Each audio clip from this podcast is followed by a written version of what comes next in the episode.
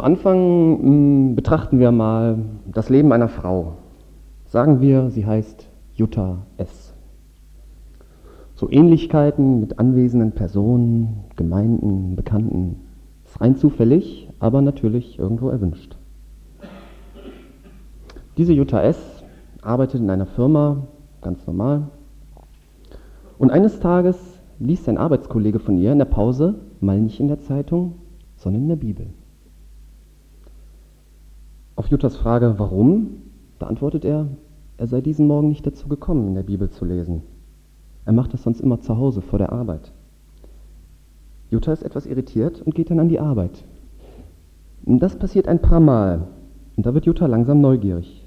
Eines Tages beginnt sie Fragen zu stellen. Warum gerade dieses Buch? Dirk antwortet, weil es von Gott ist. Woher willst du das wissen? Ja, ich habe es gelesen und geprüft. Jutta meint, die Bibel ist doch von Menschen geschrieben, voller Fehler. Ja, Dirk hält ihr die Bibel hin und sagt, ja, zeig doch mal welche. Da muss Jutta natürlich dann passen. Und nun kam es so öfter zu Diskussionen. Andere Kollegen mischen sich da auch mit ein. Nennen wir sie Uwe A. und Wolfgang T. Und Jutta fängt an nachzudenken. Hm, Dirk ist ja eigentlich ganz okay. Er ist für seine Kollegen da, arbeitet korrekt, ja, macht keine Mogeleien mit, liest auch eigentlich so keine Pornos, wie die anderen Kollegen das so machen und lacht auch nicht über versaute Witze, scheint auch keine Frauengeschichten zu haben. Ich wette, der macht sogar eine ehrliche Steuererklärung. Dirk hat schon vor einiger Zeit angefangen, für seine Kollegen zu beten. Und eines Tages fasst er sich ein Herz und lädt sie, lädt Jutta, die er für die Interessierteste hält, zum Gottesdienst ein. Jutta erzählt natürlich direkt den Kollegen davon Dirk ist auch ein bisschen unangenehm, denkt sich aber dann, für meinen Gottesdienst brauche ich mich nicht zu schämen. Jutta und die anderen machen einige Witzchen und sagen dann, dass sie am Sonntagvormittag schon was Dringendes vorhaben. Dirk kann das irgendwie nicht so recht glauben, aber er akzeptiert es erstmal. Er versucht es später noch einmal und siehe da, Jutta, Uwe und Wolfgang wollen kommen. Sonntag früh am vereinbarten Treffpunkt waren aber nur Jutta und Uwe da. Wolfgang kam nicht, obwohl er nicht absagte. Als sie sich dann dem Gemeindehaus nähern, da bekommt Jutta doch etwas Angst. Was erwartet uns denn da? Was passiert denn da? Und Dirk sagt nur, ah, lass dich mal überraschen. Na, als sie reingehen, kommt so ein älterer Herr auf sie zu und drückt ihm überschwänglich die Hand. Herzlich willkommen! Jutta und Uwe hm, gucken etwas morgen, etwas irritiert. Und dann fängt Dirk an, hunderte von Leuten zu begrüßen, mit denen er komischerweise alle per Du ist. Er redet mit ihnen über seltsame Sachen, irgendwelche Konferenzen und irgendwelche Stunden, so Bibelstunde, Jugendstunde. Und jetzt fühlt Jutta sich doch etwas verloren und Uwe setzt einen unsicheren, spöttischen Gesichtsausdruck auf. Doch dann kommt Dirk zurück und führt sie zu ihren Plätzen. Er selbst redet dann weiter mit irgendwelchen Leuten über irgendwelche gemeinsamen Bekannten, die sie irgendwoher kennen. Dann beginnt der Gottesdienst. Nach der Begrüßung werden Lieder mit Gitarren gesungen. Die Texte wirken auf Jutta eher unverständlich, aber sie schaffen eine gewisse Atmosphäre, die nicht unangenehm ist. Danach wird eine Schwester Schmidt gebeten, auf der Orgel etwas zu begleiten. Hm, Schwester, denkt Jutta. Das ist wahrscheinlich so eine Gemeindeschwester, die ist hier sicherlich angestellt. Naja, und danach sollen die Schwestern Therese und Claudia etwas zu einer Kinderwoche oder so ähnlich bekannt geben. Hm, noch mehr Angestellte? Vielleicht sind das ja auch leibliche Schwestern. Dann kommt die Ansage, als nächstes dienen uns die Geschwister vom Chor mit einem Lied. Jutta sinkt etwas tiefer in den Stuhl und fragt Dirk neben ihr, sind die alle miteinander verwandt?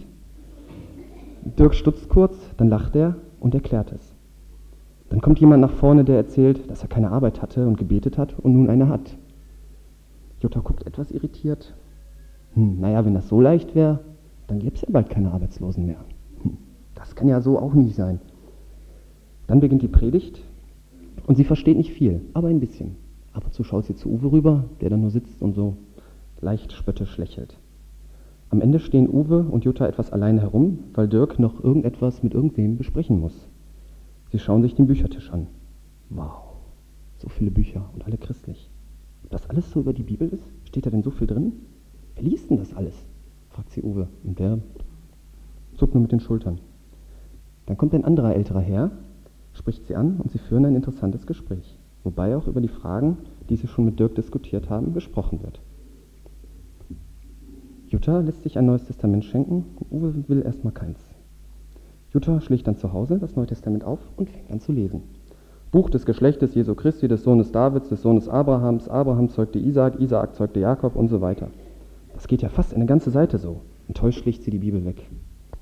Am nächsten Tag erzählt sie es Dirk, aber der macht ihm Mut weiterzulesen.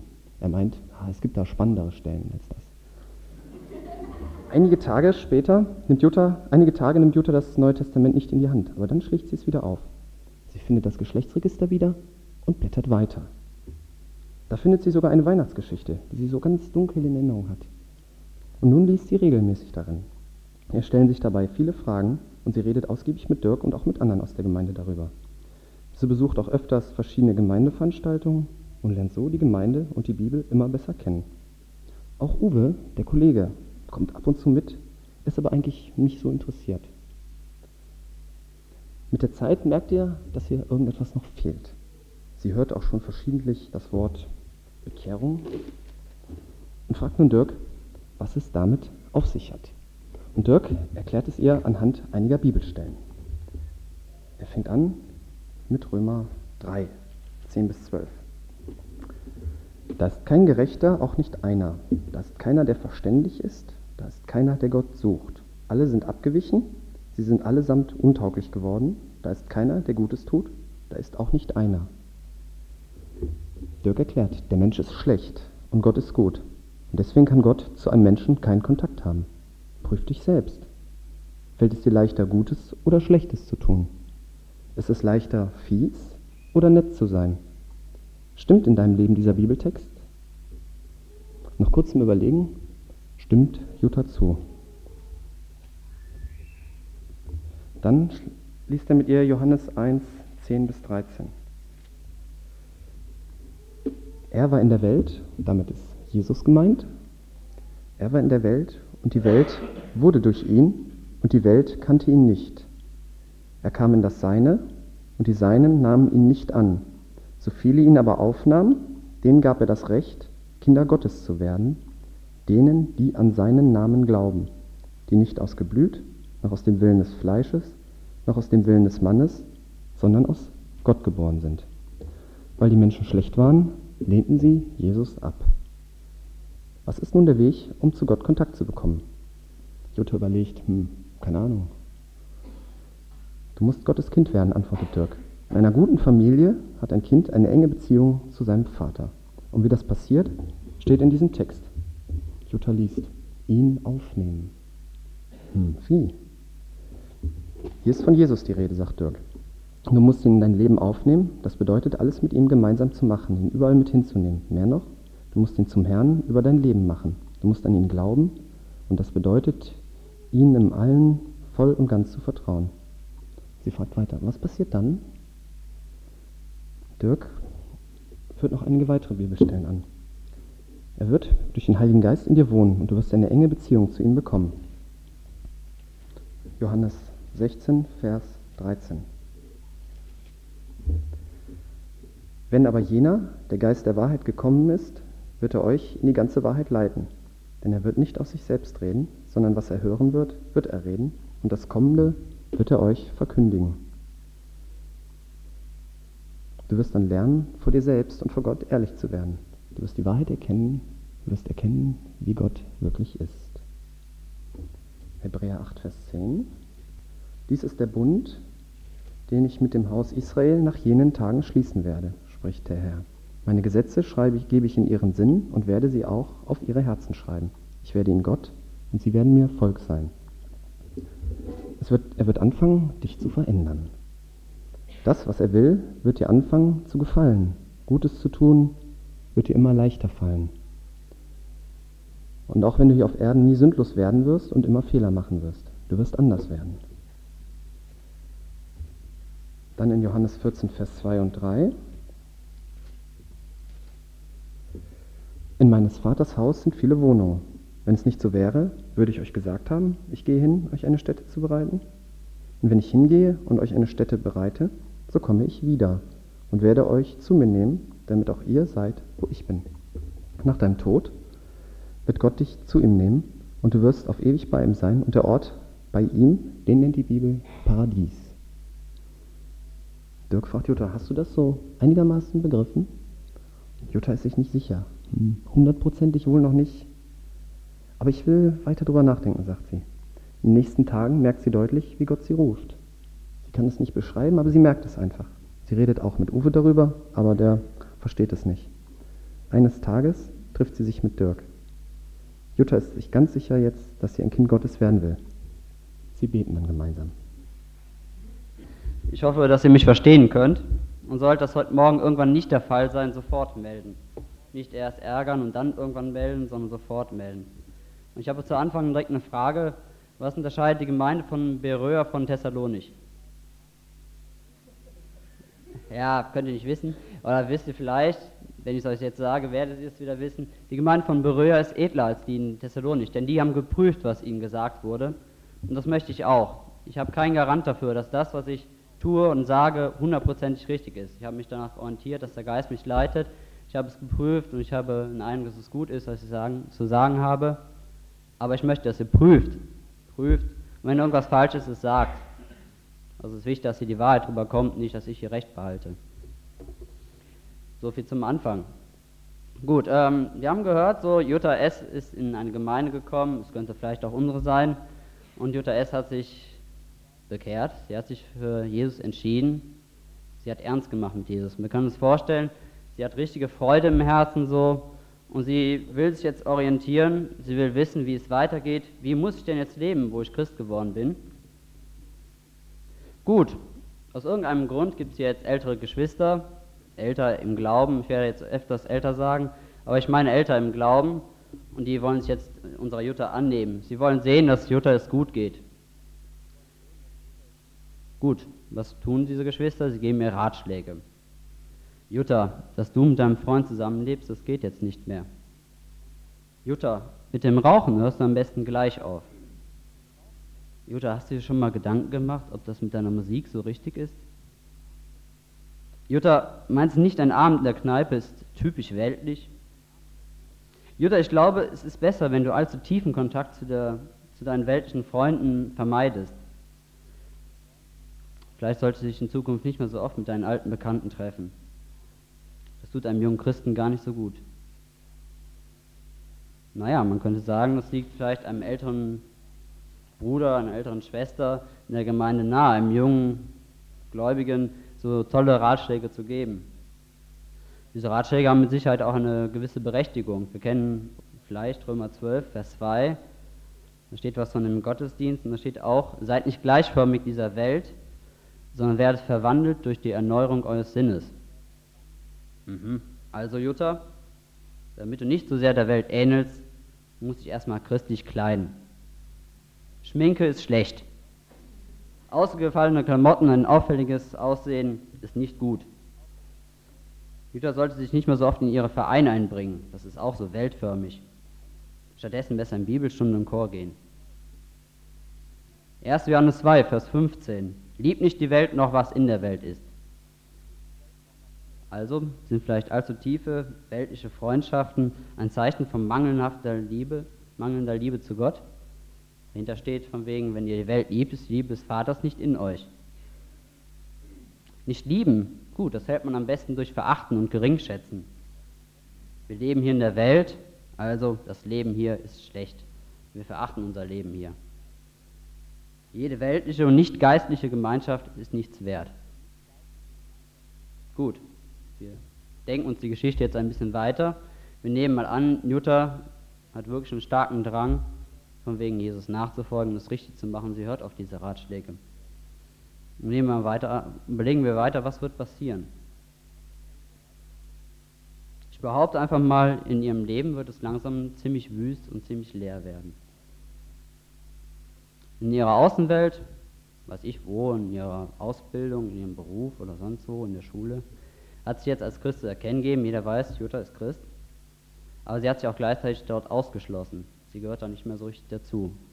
Sie will auch nicht dazugehören, sie darf die Welt ja nicht lieben. Also bestimmt in Zukunft Lieblosigkeit Distanz ihre Beziehungen zu Kollegen und Freunden. Das, was sie früher gern gemacht hat, darf sie jetzt nicht mehr. Dass ich ja, dass sie ihr Leben erneuern muss, das muss alles anders werden als früher. Was aber soll sie machen, wenn nicht gerade montags Chor ist, wenn nicht gerade mittwochs Bibelstunde oder Hauskreis oder freitags je nach alter Jugend ist? Jutta wird jetzt in Zukunft lernen, mit Langeweile umgehen zu müssen, wenn sie halt eben dann dienstags oder donnerstags zu Hause rumhängt und nichts mehr tun darf. Ihr könnt euch vorstellen, dass die Situation für Jutta, die sich jetzt gerade neu bekehrt hat und dem Herrn eigentlich mit Freuden nachfolgen wollte, ziemlich, eine ziemliche Not ist. Jesus sagt da was zu, denke ich. Und ich möchte, dass wir mal Matthäus 12 aufschlagen, Vers 43. Er sagt da etwas Indirektes zu. Matthäus 12, Vers 43.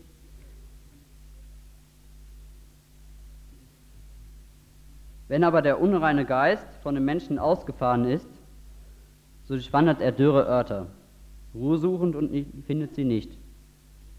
Dann spricht er, ich will in mein Haus zurückkehren, von wo ich ausgegangen bin. Und wenn er kommt, findet er es leer, gekehrt und geschmückt. Das ist das Problem. Wir haben es gut gemeint, wir haben Jutta tolle Ratschläge gegeben, was sie alles nicht mehr tun darf. Wir haben quasi diese Geister aus Jutta ausgetrieben, das alte Leben, aber diese Geister kommen ganz zwangsläufig irgendwann wieder zurück. Und sie finden diesen jungen Christen leer, gekehrt und geschmückt. Da ist nichts drin. Da steht hinter, das, was am Ende sein wird, ist schwerer als das, was am Anfang war. Diese Lehre, die wir selber erzeugt haben, lädt fremde Geister geradezu ein. Jutta wird dieses Leben, wenn man sich jetzt mal menschlich vorstellt, eine Zeit lang aushalten, quasi nichts zu dürfen, das wird sie eine Zeit lang aushalten, aber irgendwann wird sie wieder anfangen, ihre Zeit selbst zu gestalten. Dann will sie sehen, dass sie da nicht ihre Lehre hat, dann will sie ihre Zeit füllen. Sie will wieder irgendwas finden, was sie auch begeistern kann, wo sie sich völlig einbringen kann. Nicht etwas, was ihr letzten Endes verbietet zu leben. Wenn wir Pech haben, wenn wir Glück haben, bleibt sie in der Gemeinde und wenn wir Pech haben, bleibt bei ihr der Eindruck, dass sie der Glaube etwas ist für einen Sonntag. Der Glaube etwas ist, das man haben muss, das aber mit meinem konkreten Leben nichts zu tun hat, weil meine Zeit muss ich doch immer noch selbst füllen. Ich denke, dass wir auf diese Art und Weise mit guten, tollen Ratschlägen Jutta das Leben ganz schön schwer machen können und ihr die Chance nehmen, Nachfolge wirklich kennenzulernen. Jesus hat das anders gemacht. Er hat Jünger in die Nachfolge gerufen, seine zwölf Jünger. Gut, lernen wir daraus. Deshalb Neulinge mit Aufgaben betreuen. Aufgaben sind die Lösung. Hm, denke ich nicht. Aufgaben können jungen Christen genauso die Sicht auf Jesus nehmen, weil sie ihre Aufgabe dann viel ernster nehmen als ihre eigentliche Beziehung zu Jesus. Ich denke, dass junge Christen Aufgaben, auch wenn sie noch so klein sind, viel ernster nehmen, als es die alten Gläubigen tun, die eine gewisse Routine drin haben und sich bewusst sind, so von wegen, was sie für eine Verantwortung haben. Und dass sie ihnen diese Antwort, Verantwortung ziemlich schwer auf den Schultern hängt. Dass sie diese Verantwortung eigentlich noch gar nicht haben wollen, haben dürfen. Und ich denke so von wegen, dass sie irgendwann anfangen könnten, diese Verantwortung, ihren Dienst in der Gemeinde viel wichtiger zu nehmen, als ihr ganz alltägliches Leben. Und das ist falsch, das ist nicht das, was Jesus möchte. Jesus selbst hat 30 Jahre bei seiner Familie gelebt. Jesus selbst hat Alltag gehabt. Und es ist Gott viel wichtiger, dass du im Alltag treu bist, als dass du in der Gemeinde den Starken, der Starke bist, aber dann im Alltag lau lebst, dann Schweinehund rauslässt und es in der Familie, in deinem Beruf gar nicht so genau nimmst. Hauptsache, du hast hier deinen großen Auftritt. Jesus möchte es lieber umgekehrt sehen, hier leise zu sein und wirklich einen frommen Wandel in seinem Leben zu haben, jede Minute. Und wenn wir Christen es beibringen von Anfang an, jungen Christen, Aufgaben, Aufgaben, Aufgaben, dann werden sie irgendwann das Gemeindeleben als das Wichtigste sehen und nicht den Alltag. Und so könnten wir den jungen Christen was völlig Falsches einprägen. War also auch keine Lösung. Wir müssen weitersuchen, wie wir mit Jutta umgehen, was wir ihr für gute Ratschläge geben. Mal was ganz anderes probiert. Antiautoritäre Erziehung in der Gemeinde. Sollte man junge Christen einfach machen lassen, da sie eh von dem Geist Gottes geführt und bewahrt werden? Muss man jede Reglementierung als Gesetzlichkeit verurteilen? Sollte man in Zukunft den Neulingen keinen Rat mehr mitgeben? Ja, ich denke, das ahnt wohl jeder, dass das so nicht gehen kann, dass das schief geht. wenn man junge Christen halt eben wirklich auf sich gestellt lässt. Und ich möchte jetzt zwei Gruppen zeigen. Das ist einmal der Mensch, der sich für Jesus entschieden hat. Also eigentlich so wie Jutta, denke ich, oder vielleicht auch so wie ich, der Jesus kennenlernt irgendwann und dann wirklich ein brennendes Herz hat. Der irgendwie begreift mit biblischen Bildern, dass Gott ihn persönlich meint, dass er ihn furchtbar lieb hat und dass er es mit ihm ernst meint. Der Mann ist ergriffen von der Liebe Gottes oder die Frau, Jutta. Und seine Liebe, wenn er sich entscheidet, ist die, ich nenne sie erste Liebe. Diese erste Liebe zu Jesus, die vielleicht doch jeder von uns kennt. In seiner Entschlossenheit, in Zukunft Jesus nachzufolgen, ist dieser junge Gläubige absolut. Da gibt es nichts anderes.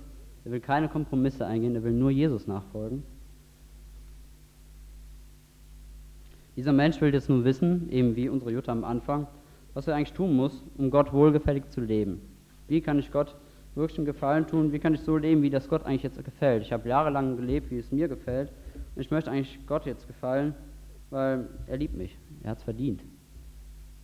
Es gibt auch eine andere Gruppe von Leuten, die sich bekehren. Es gibt eine Gruppe von Leuten, die entscheiden sich nicht mit einem großen Herz völlig ergriffen, die entscheiden sich von dem Verstand her. Die entscheiden sich, weil sie begreifen, es ist richtig, es wäre falsch, sich nicht zu entscheiden, aber ich muss mich einfach entscheiden, es gibt keinen anderen Weg.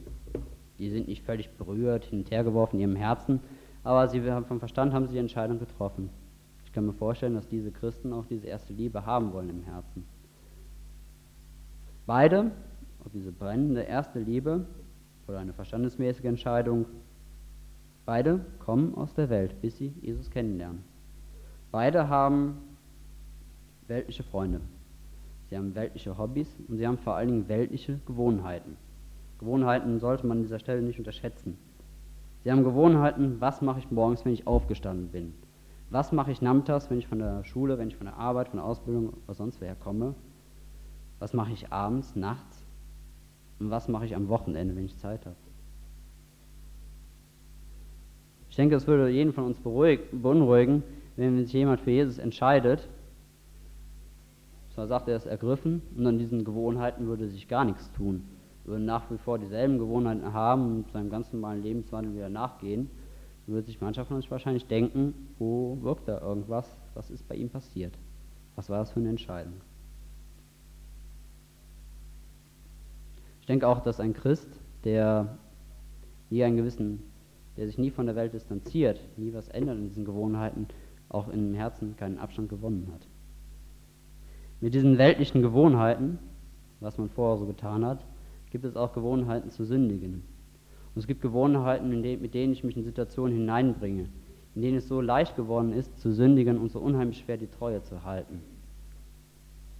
Ich denke, dass deshalb Christen, wenn sie getauft werden, in eine Gemeinde hineingetauft werden, weil die, die hier sitzen, schon etwas länger dabei sind, eben diese Gewohnheiten kennen und diese Gefahren kennen die wissen, wovor man sich schützen sollte. Und dass es die Aufgabe der Älteren ist, junge Christen zu warnen vor diesen Gefahren. Man wird in die Gemeinde hineingetauft. Klar, vom wegen Geist, der Geist Gottes, denke ich schon, dass der einem jungen Christen viele Sachen ganz einfach, auf einfache Weise, scheinbar viel einfacher als älteren Christen, Dinge klar macht, wie es geht, was sie nicht mehr tun dürfen oder was sie tun sollten und dass sie das auch viel leichter umsetzen können. Ich meine, es mag auch sein, dass er noch zu älteren Geschwistern so redet oder Älteren im Glauben, dass sie das nur nicht mehr so hören können, wollen oder so, oder dass es schwerer ist, das umzusetzen so. Aber jedenfalls, man merkt so, bei ganz jungen, frisch entschiedenen, so, da ist eine, die Leitung steht. Die hören und handeln, es läuft. Aber trotzdem, auch wenn diese Leitung da ist, die Gemeinde hat dennoch die Aufgabe, zu wachen. Ich meine, Erik wird nicht alt werden, wenn Monika denkt so von wegen, ja, der kann schon für sich selbst sorgen und aufhört, ihn zu füttern, zu pflegen und so weiter. Das ist schon Aufgabe der Gemeinde, über junge Geschwister zu wachen. Aber was sollen wir denn jetzt machen mit Jutta? Alles verbieten ist ja genauso falsch wie alles erlauben. Gut, ich möchte jetzt nochmal zurück zu den Bibelstellen vom Anfang, die ich jetzt nur nebenbei erwähnt habe. Und es ist dabei interessant, dass Paulus und Jesus die wir so ein bisschen kennen, die uns eigentlich ein Vorbild im Glauben sind, dass die keine Distanzprobleme zur Welt haben. Die hatten vielmehr eine sehr große Nähe zur Welt. Man liest ja nie, dass Jesus sich so zurückgehalten hat, hm, du bist ja irgendwie, nee, ich weiß nicht, ob ich mit dir zusammen sein darf. Es war immer ganz anders. Und ich möchte nochmal die beiden Stellen vorlesen. Das erste, Römer 12, Vers 2. Da steht nämlich jetzt wirklich, und seid nicht gleichförmig dieser Welt. Dieses nicht gleichförmig dieser Welt könnte man auch mit passt euch nicht diesem, dem Wesen der Welt an übersetzen. Und seid nicht gleichförmig dieser Welt, sondern werdet verwandelt durch die Erneuerung eures Sinnes. Man wird verwandelt durch die Erneuerung des Sinnes. Das heißt, wenn wir ein Problem mit der Form haben, Jutta raucht noch, Jutta sieht sehr seltsam aus, eigentlich viel zu auffällig und so weiter. Wenn wir ein Problem der Form haben, ist es kein Formproblem, sondern eher ein Problem des Sinnes, wenn überhaupt. Wenn man einem Christen irgendwie ein Problem des Sinnes unterstellen kann, der es gerade entschieden hat. Der Form, das äußere Wesen wird verwandelt durch den Sinn. Der Sinn ist das Herz. Sprüche 4, Vers 23, das ist ein Vers, der begegnet mir andauernd und das ist eigentlich anscheinend auch ziemlich wichtig. Äh, Sprüche 4, Vers 23 steht, bewahre dein Herz mehr als alles, was zu bewahren ist, denn von ihm sind die Ausgänge des Lebens. Von dem Herz sind die Ausgänge des Lebens. Das ist wie mit einem Apfelbaum. Du kannst lange an einem Apfelbaum Birnen suchen, du wirst ihn nie im Leben finden. Und wenn dein Herz eine völlig falsche Frucht hat, ein völlig falsches Wesen, da kannst du da keine guten Früchte dran erwarten. Du musst dein Herz bewahren, das ist wichtig. Das sagt dieser Vers, Sprüche 4, Vers 23, bewahre dein Herz mehr als alles, denn von ihm sind die Ausgänge des Lebens. Wenn wir so nochmal ein bisschen weiter gedacht, angenommen, wir sollten es schaffen, einem Christen, der gar kein so tolles Herz hat, der sein Herz nicht auf eine Erneuerung des Sinnes achtet, angenommen, wir schaffen es einem solchen Christen, eine gute Form einzuhauen oder es irgendwie so hinzukriegen, dass er eine gute Form hat nach außen hin, was ist denn das Ziel? Was könnte es denn bestenfalls sein? Oh, ich denke, ein guter Pharisäer. Dann hätten wir einen guten Pharisäer gezogen damit. Das wäre eigentlich nicht so Ziel der Sache, denke ich.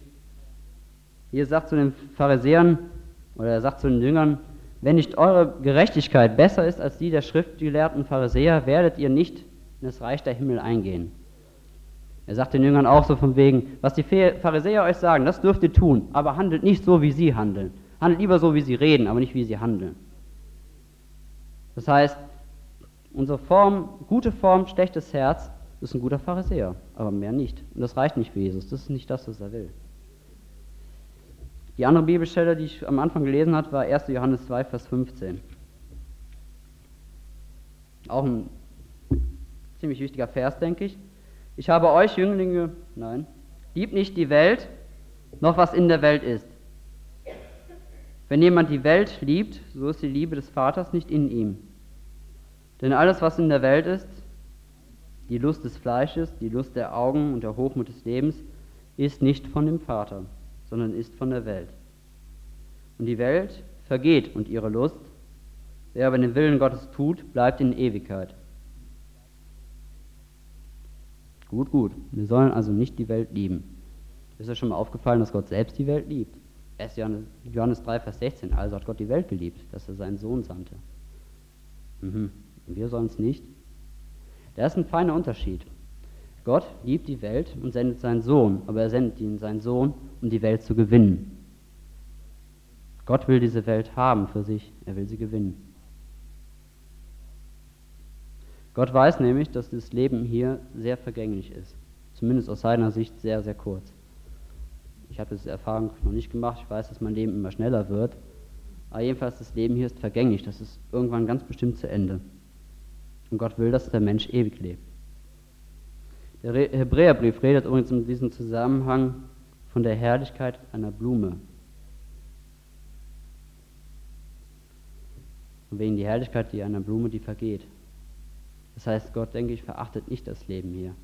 Er sagt nicht, dass das Leben prinzipiell schlecht ist, wie ich das am Anfang formuliert habe. Nur Gott hat ein ganz riesiges Problem, dass Menschen, die er liebt, hier ein vergängliches Leben leben und nicht wissen, was in der Ewigkeit los ist. Das Problem ist nicht, dass das Leben prinzipiell schlecht wäre, sondern das Problem ist hier endlich und das ist Gottes Problem. Was soll, wir haben ja erkannt, so von wegen, dass wir ein ewiges Leben haben. Und was soll Gott davon halten, wenn wir uns wieder so verhalten, wenn wir uns wieder so benehmen, als hätten wir es doch nicht? Ein Mensch, der Gott nicht kennt, weiß nicht, dass er ein ewiges Leben hat und er hat hier vielleicht seine 70 Jahre. Ein Mensch, der hier 70 Jahre hat und der leben will, der muss hier und jetzt leben. Carpe diem. Ergreife den Tag. Wenn du irgendwas vom Leben haben willst, dann habe es jetzt. Du hast nur 70 Jahre, sagt er sich. Und wenn dann die Clique, als Jugendlicher, wenn die Clique abends weggeht, samstags abends auf Rolle, richtig was erlebt und du bist nicht dabei, willst du diesen Abend verpassen? Wenn es die Gelegenheit bietet, für einen Jungen mit seiner Traumfrau oder Nacht zusammen zu sein, soll er das verpassen? Das wäre ein einmaliges Erlebnis vielleicht in seinen kurzen 70 Jahren. Aber wir Christen haben das eigentlich nicht nötig. Wir sollen wohl die Welt lieben, wir sollen aber nicht die Welt lieben, wie die Welt es tut. Wir sollen die Leute der Welt lieben, aber wir sollen nicht diese Welt, das alles drumherum, so lieben, wie die Leute es tun. Wir dürfen uns nicht von diesem Fieber in Anführungszeichen anstecken lassen, uns von irgendwas abhängig zu machen. Wir sind zur Freiheit berufen. Wir, sind nicht, wir haben es nicht nötig, irgendeinem kurzzeitigen Ziel hinterher zu laufen, um irgendwie glücklich zu sein. Gott möchte uns selbst glücklich machen, dass wir glücklich sind. Wir dürfen uns da nicht erneut abhängig machen. Gut, also es wird langsam klar, so von wegen, dass, wovon wir hier reden, was Jutta helfen kann, nicht eine Formsache ist, nicht das Äußeres, wie passe ich gut in das Gemeindebild, sondern dass es eine Herzenssache ist. Und das Herz kann ich nicht durch Verbote ändern. Da mache ich nichts dran. Von wegen, Geld, äh, von wegen Herz, ein Beispiel zum Thema Geld. Er hat am Anfang die Steuererklärung genannt.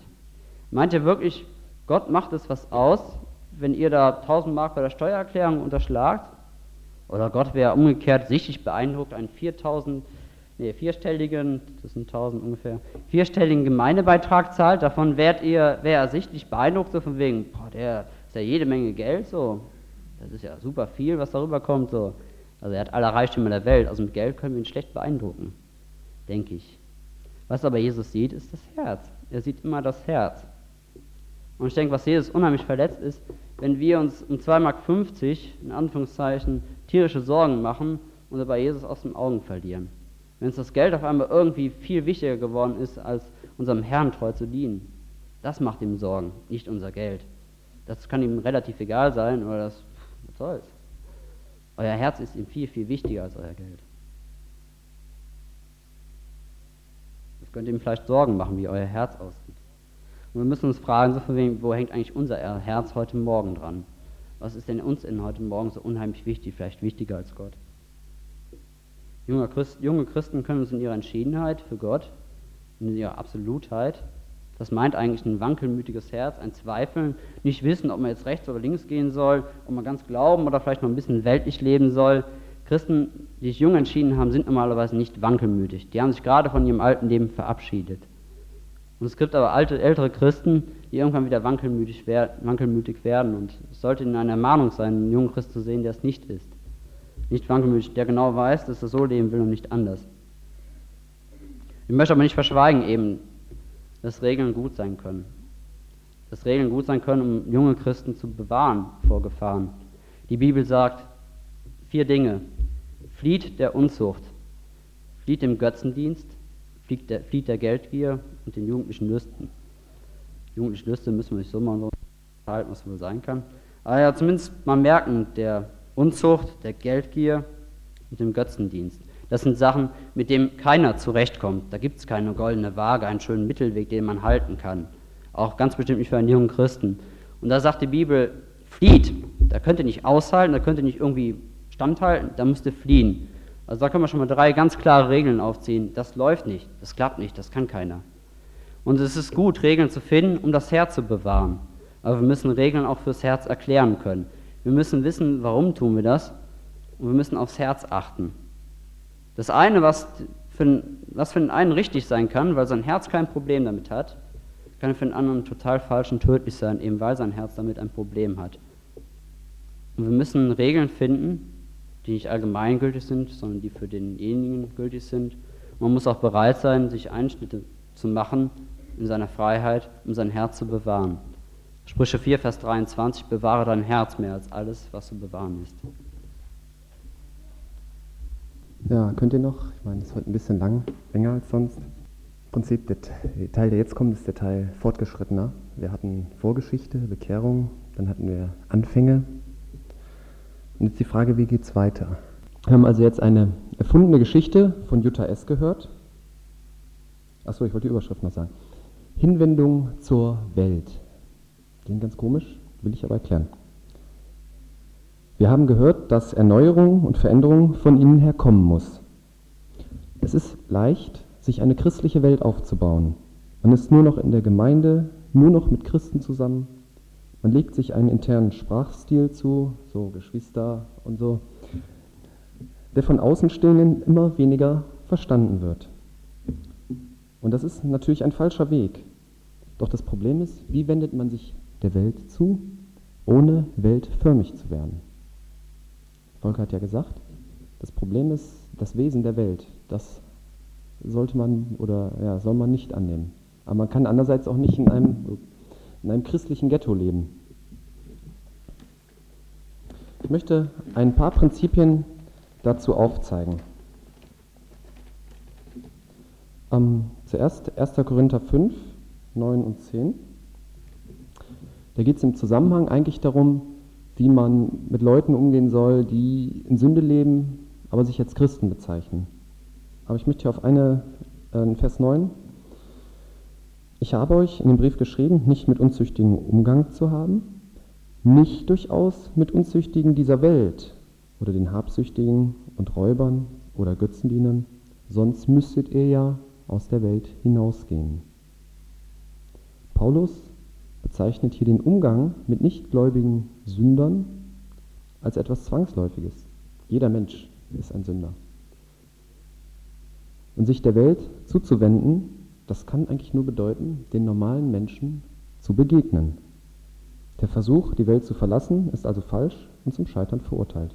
Zum Beispiel, ich kenne da Beispiele aus der Geschichte mit Klostern, die dann versucht haben, sich ganz abzusondern, die dann nachher also ziemlich, ähm, äh,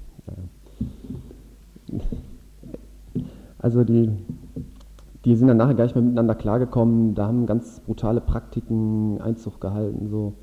Oder gibt Leute, die, die meditieren irgendwo für sich ganz alleine und das ist also nicht, nicht das Richtige. Ich denke, das ist uns klar. In 1. Timotheus 3, Vers 10 steht etwas über die Diakone, über die Gemeindediener und da wird ein Prinzip deutlich.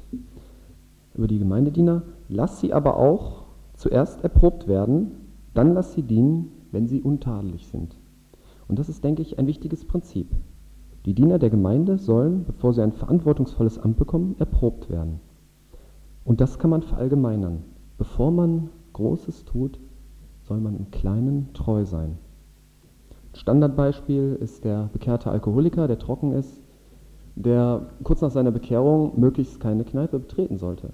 Weil er, das schafft er normalerweise nicht, dass er dann, wenn ihm dann der alte Kollege dann Bier anbietet, dass er dann sagt, nee, ich bin jetzt Christ und lass das mal mit dem Bier. Der spürt dann den, den, den Duft vom Bier, der fällt in die alten Verhaltensmuster zurück. Das geht noch nicht. Und Jesus selbst war ja auch erst mal 30 Jahre lang im Hause Josefs und Maria, hat ganz normal gelebt, bevor er die größte Aufgabe der Menschheitsgeschichte antrat. Er war erstmal wahrscheinlich nur mit normalen Leuten zusammen, so mit Nachbar Müller nebenan.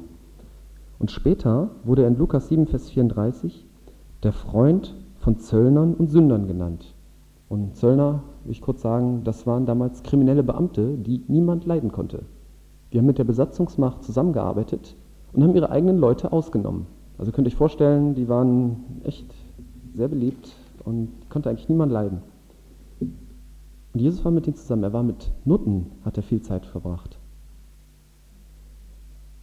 Er hat sich an Orten aufgehalten, da wird sich unser Eins niemals hintrauen. Er hat aber trotzdem nie gesündigt. Er war stark genug, dem zu widerstehen. Und auch Paulus. Paulus war sieben Jahre in Arabien alleine, bevor er seine Missionstour begann. Also wir können, können uns so merken, beim Umgang mit Menschen nicht überfordern. Und wie sollen wir nun mit Menschen umgehen? Sollen wir sie nur als Traktateempfänger betrachten? Traktate verteilen ist natürlich gar nicht verkehrt. Aber es sollte nicht die einzige Form des Umgangs mit Nichtgläubigen sein. In Apostelgeschichte 19 ist eine ganz interessante Einzelheit, die habe ich schon vielfach hinweggelesen, bis ich mal von jemand anders drauf gestoßen wurde. Äh oh, ich habe das falsche Kapitel aufgeschrieben. nee, doch nicht. Doch Apostelgeschichte 19, Vers 30 und 31. Da war die Sache mit dem Demetrius, der ja so Hersteller von so Götzenbildern war. Und er fand das natürlich nicht gut, dass da die Christen kamen und gesagt haben, ja, hier, diese Götzenbilder, das ist totes Material. Das hat, könnte einschmelzen oder so. Oder ähm, Jesaja hat, glaube ich, mal gesagt, oh, die könnt ihr auch verbrennen und euch darauf ein Steak braten. Das ist und das fand er nicht gut und hat da einen riesen Aufruhr angezettelt. Und dann wollte Paulus da auch hingehen. Als aber Paulus unter das Volk gehen wollte, ließen die Jünger es nicht zu. Und auch einige von den Asiarchen, die seine Freunde waren, sandten zu ihm und baten ihn, sich nicht nach dem Theater zu begeben. Diese Asiarchen, steht unten in der Anmerkung, das sind Beamte, die für den Kaiserkult zuständig waren. Muss ich das so vorstellen, dass früher, das war nicht einfach so, da gab es keinen Bundeskanzler, sondern das war ein Kaiser, der wurde als Gott verehrt. Der hat den Tempel, da sind die Leute hingegangen und haben zu dem gebetet, zu dem Bild von dem Kaiser. Und das ist eigentlich etwas, ähm, das ist etwas, was natürlich die Christen auch abgelehnt haben. Deswegen wurden sie teilweise auch verfolgt, weil sie gesagt haben, da möchten wir fallen vor dem Kaiser nicht nieder. Finden wir auch im Alten Testament öfters. Und diese Asiarchen, die waren die Freunde von Paulus. Obwohl Paulus der hat nie einen Hehl daraus gemacht, dass sie die ganze Religion für falsch findet und er hat eigentlich daran gearbeitet, dass sie arbeitslos werden. Und trotzdem waren sie seine Freunde. Im Ende der Apostelgeschichte wird auch Paulus Arbeitsprinzip erklärt. Vers 30 und 31. Er blieb zwei ganze Jahre in seiner eigenen Mietwohnung und nahm alle auf, die zu ihm kamen. Er predigte das Reich Gottes und lehrte die Dinge, die den Herrn Jesus Christus betreffen, mit aller Freimütigkeit ungehindert. Er nahm jeden auf, er nahm sich Zeit. Genauso ist Jesus sicherlich zu seinen Freunden, den Zöllnern und Sündern, gekommen. Er nahm sich Zeit. Sie wurden seine Freunde. Er hat ihre Sünden bestimmt nicht mitgemacht. Wir wissen von Jesus, dass er nie eine Sünde begangen hat. Und ich denke auch Paulus hat mit den Kaiserbeamten Zeit verbracht, aber er ist nicht mit in den Tempel gegangen, hat sich davor niedergeworfen. Er hat sich das vielleicht alles mal zeigen lassen, wie der so aussieht, aber er hat den Kult nicht mitgemacht. Aber sie, Paulus und Jesus hatten ihre Freunde gern.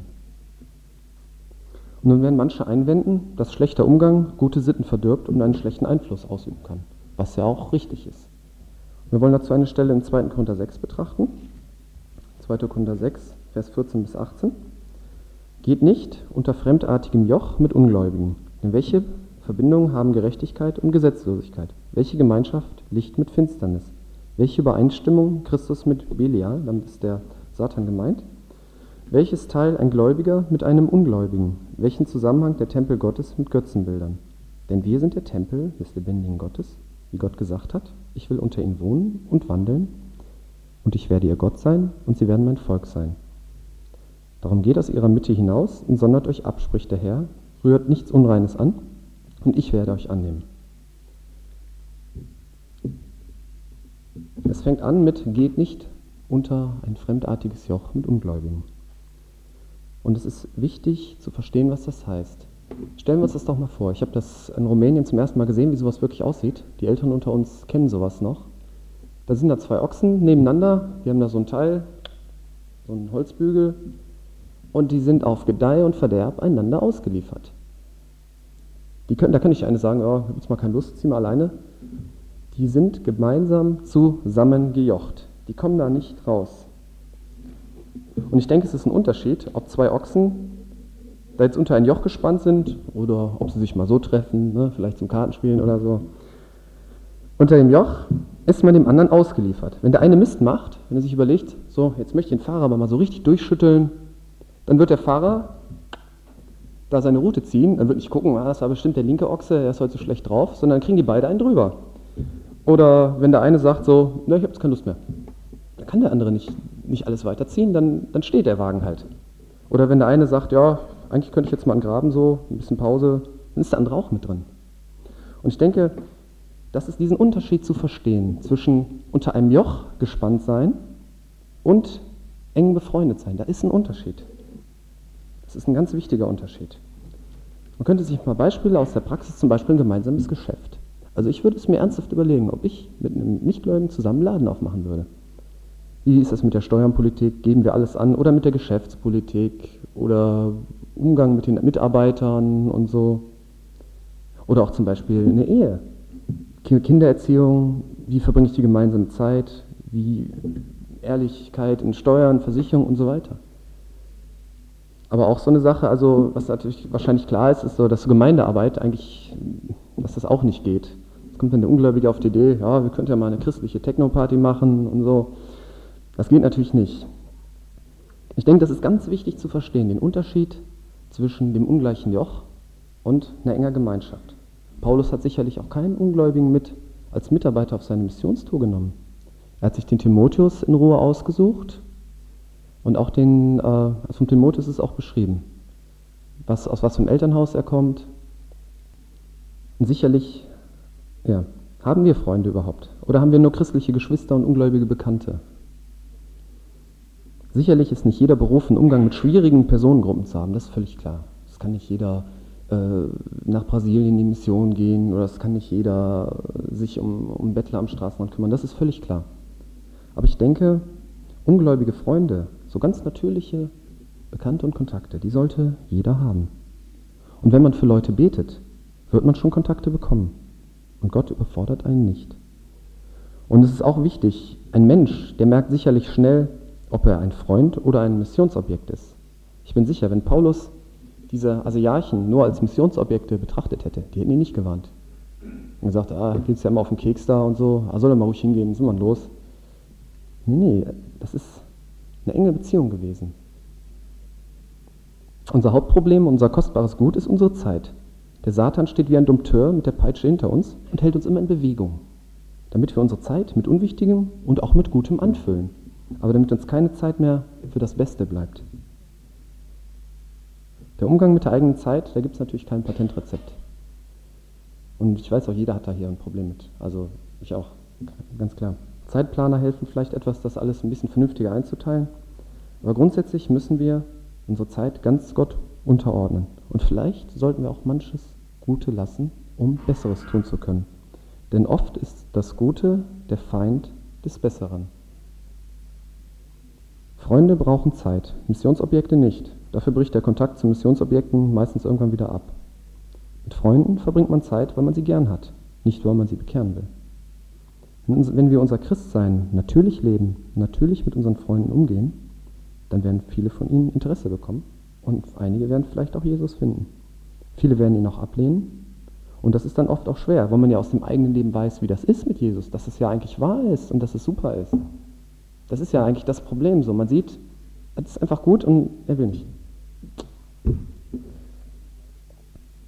Außerdem wird der eigene Glaube ziemlich oft hinterfragt werden gestern lange Diskussionen mit dem ehemaligen Klassenkameraden geführt. So.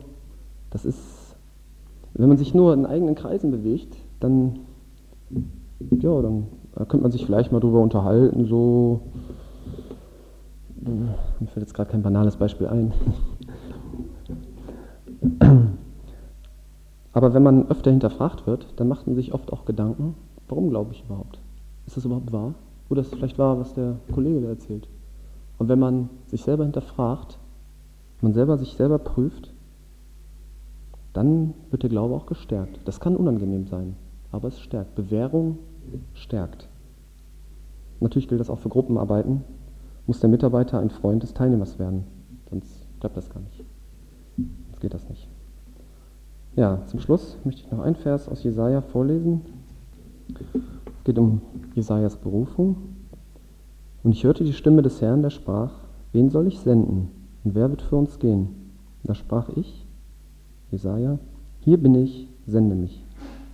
Jesaja hatte nun einen sehr unangenehmen Job, der musste nämlich Gericht weitersagen. Wenn ihr mal weiterlest, dann Jesaja 6, ist alles nicht schön. Wir dürfen in erster Linie von Jesus weitersagen, dass es einen Ausweg aus dem kommenden Gericht gibt. Lasst uns gehen, in richtiger Weise zur Welt hin. Amen.